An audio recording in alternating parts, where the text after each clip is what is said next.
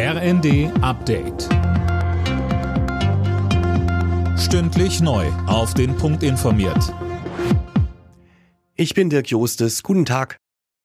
An den Flughäfen Frankfurt, München, Hamburg, Berlin und Düsseldorf hat der eintägige Warnstreik des Lufthansa-Bodenpersonals begonnen.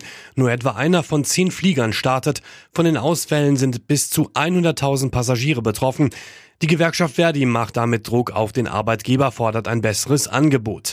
Lufthansa-Personalvorstand Michael Niggemeier sagte dagegen im ZDF, am zweiten Termin haben wir ein, wie ich meine, doch wirklich gutes Angebot mit 13 Prozent vorgelegt jetzt als Antwort diese Eskalation, wobei wir am nächsten Montag natürlich schon wieder einen Verhandlungstermin haben, da müssen wir die Dinge besprechen.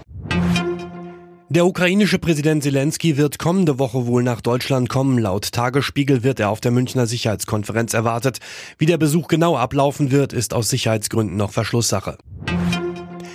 Die AfD kassiert die nächste Niederlage vor Gericht. Die Partei ist mit einem Eilantrag gegen den Verfassungsschutzbericht 2022 gescheitert. Mehr von Tim Britztrup. Darin darf auch weiterhin stehen, dass die Partei ein extremistisches Personenpotenzial von 30 bis 40 Prozent aller Mitglieder hat, sagt das Verwaltungsgericht Berlin. Es gebe genug Anhaltspunkte für ein Rechtsextremismuspotenzial bei einem Teil der AfD-Mitglieder. Erst gestern hatte das Verwaltungsgericht Köln entschieden, dass der AfD-Nachwuchs, die junge Alternative, zu Recht als gesichert rechtsextrem eingestuft wurde.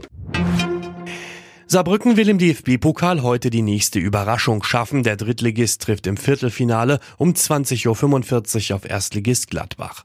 Um 18.30 Uhr kommt es zuvor in der Bundesliga zum Kellerduell zwischen Mainz und Union. Die Partie war am 19. Januar wegen des Winterwetters abgesagt worden. Alle Nachrichten auf rnd.de